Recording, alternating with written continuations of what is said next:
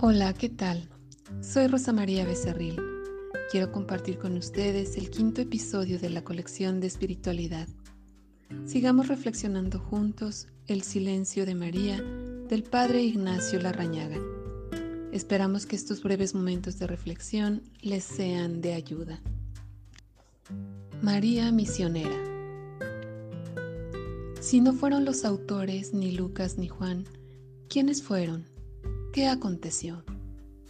Tenemos que retroceder y llegar hasta aquella cámara cerrada y sellada.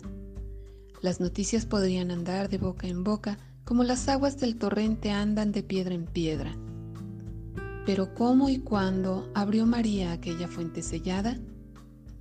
En los evangelios aparecen grupos de mujeres en torno a Jesús. El evangelista médico señala que allá lejos observaban la agonía del crucificado las mujeres que lo habían acompañado desde Galilea. Estas mujeres serían aquellas mismas que le servían con sus bienes en los días de Galilea.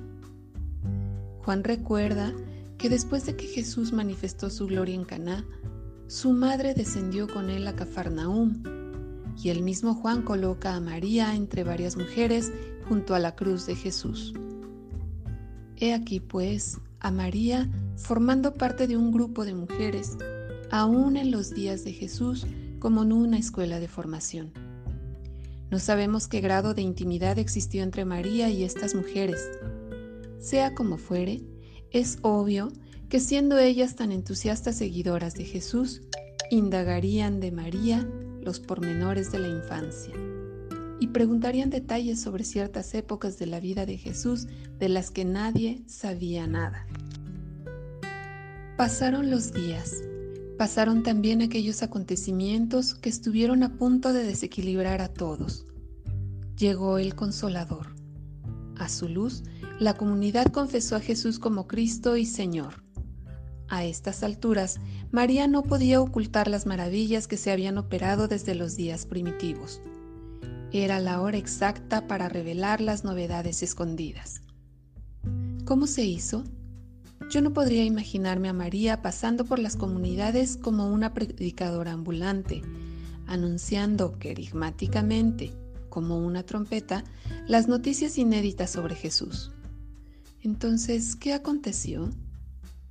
Paul Getcher, con un voluminoso dossier de argumentos, supone y demuestra, a partir de la crítica interna, que fue un pequeño e íntimo círculo femenino quien primeramente recibió las confidencias de María.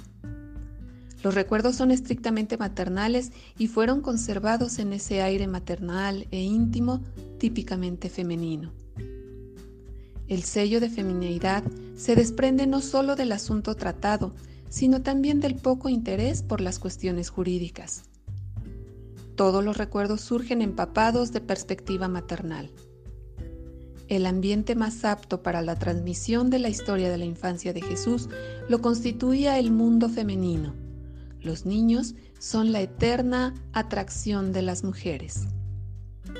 Los investigadores que estudian el contexto vital de las primeras comunidades resaltan un fenómeno que conmueve mucho, Dicen que la veneración por María brotó en ellas casi desde el primer momento. Harnash dice, el círculo de donde procedieron los relatos de la infancia sentía una gran veneración por María, a la que colocaba en un primer plano juntamente con su hijo. También Rudolf Bullmann dedujo de sus investigaciones que las primeras comunidades cristianas sentían una devoción especial y notoria por la Madre del Señor. Debemos, pues, pensar que existió un grupo femenino que rodeó a María con esa gran confianza y cariño. Este grupo sentía una profunda veneración por ella, no solamente por ser ella venerable, por tratarse de la Madre del Señor, sino porque ella misma se hacía reverenciar por su permanente comportamiento lleno de dignidad, humildad y paz. Uno de estos círculos femeninos fue, pues, el depositario de las confidencias y novedades cuando la señora fue convenciéndose de que se aproximaba el término de su existencia y de que no deberían existir secretos sobre aquel, su Hijo, que ahora era proclamado como Cristo y Señor. María hablaría en primera persona y ellas pondrían esas palabras en tercera persona en una pequeña variación gramatical. Y agregarían quizás algún detalle intrascendente para resaltar el papel central de María. Posiblemente estos recuerdos de María cayeron en manos de algún discípulo que tenía algunas nociones teológicas. Les agregó algunos retoques incidentales y de esta manera los apuntes comenzaron a circular por las comunidades palestinenses. Lucas, que fue investigando entre los testigos oculares y entre las primeras comunidades, se encontró con esta verdadera joya y la insertó en su Evangelio. Todo esto está significando que las noticias contenidas en los dos primeros capítulos de Lucas fueron comunicadas directamente por María. Esas novedades, fuera de pequeños retoques de forma, salieron de los labios de la señora.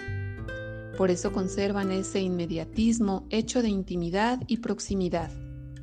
Además, son palabras que están en perfecta concordancia con la personalidad, conducta y reacciones de María. Como analizaremos a lo largo de este libro, María ocupa siempre en esta narración un segundo lugar, precisamente porque son palabras que salieron de su boca. En esos capítulos nos encontramos con descripciones elogiosas de Zacarías, de Isabel, de Simeón y de Ana. De ella misma apenas dice nada. La humildad y la modestia envuelven permanentemente como una atmósfera la vida de la señora. Ella nunca concentra la atención. María siempre proclama y remite. Remite al otro. Solo Dios es importante. ¿Les ha gustado la reflexión?